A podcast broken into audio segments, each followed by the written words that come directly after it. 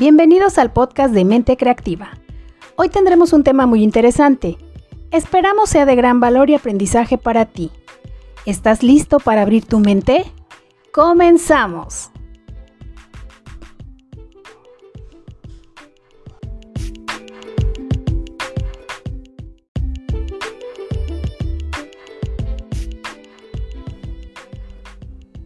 Hola, hola, hola, bienvenidos nuevamente a otro podcast de Mente Creativa con el tema Ventas fáciles en tiempos difíciles, segunda parte. Y déjame presentarte, mi nombre es Gil Santa Cruz, soy el coach de Mente Creativa, compañía enfocada a la capacitación del factor humano en cursos, talleres, seminarios y conferencias. Y el día de hoy el tema es muy apasionante, la segunda parte. Y vamos a comenzar. ¿Estás listo?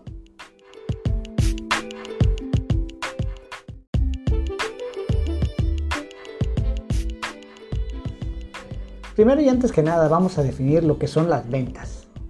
Dice Robert Kiyosaki que es la habilidad número uno en los negocios. Saber vender es responsabilidad de todos. Y la venta más difícil es la que se hace de uno mismo. Por eso es tan importante, como lo dijimos en el podcast anterior, que todos debemos saber vender. No importa a qué te dediques, no sea, no importa cuál sea el nivel que tengas dentro de la compañía, de tu compañía, todos debemos saber vender es importante saber que tenemos clientes internos y externos. Internos son nuestros mismos compañeros y externos son los clientes que podemos buscar. Entonces, la habilidad número uno en los negocios es saber vender.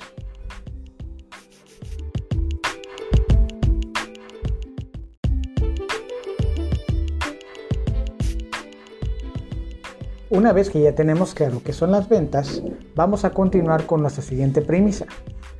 Un vendedor es un excelente investigador. Uno de los errores que cometen muchos vendedores es que quieren aventar todo su rollo, toda la letanía, todo lo que aprendieron sobre ventas sin preguntar, sin investigar mucho sobre el cliente. Es muy importante saber a quién le vas a vender, cómo le vas a vender, qué tipo de cliente es, porque teniendo todas estas herramientas te permite que sea más fácil la venta, obtener un poco más la cercanía, la cercanía y la empatía con el cliente. Entonces es importante que empieces a hacer preguntas. ¿En qué trabaja? Saber cuántos hijos tiene, si tiene esposa, por qué quiere comprarlo, en qué color lo necesita. hacerle muchas serie de preguntas que no parezca obviamente un interrogatorio, pero sí es importante que tú necesitas elementos que te ayuden a crear una venta más sencilla. Así que investiga.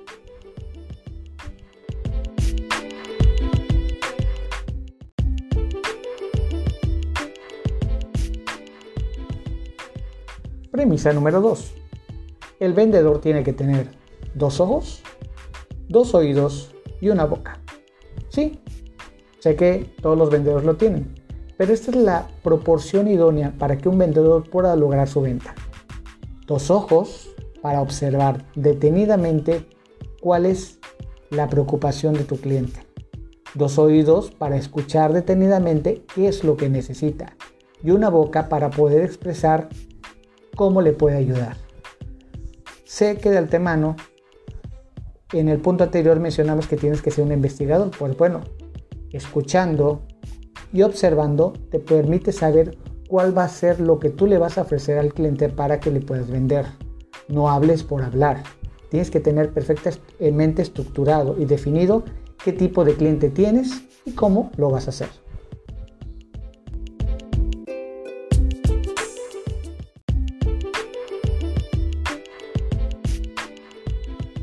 Premisa número 3.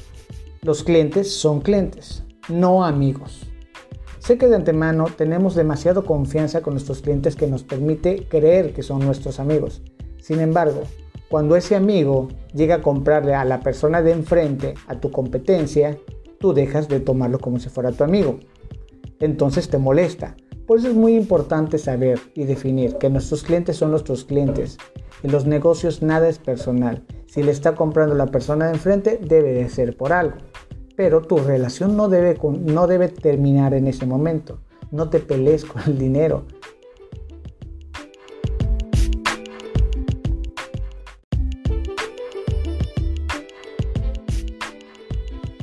Bueno, con esto terminamos el tema de ventas fáciles en tiempos difíciles. Fue un gusto haber estado con ustedes. Recuerda, soy el coach Gil Santa Cruz. Y recuerda, si quieres resultados diferentes, tienes que hacer cosas diferentes. Te invito a meditarlo. Ten una excelente tarde. Chao.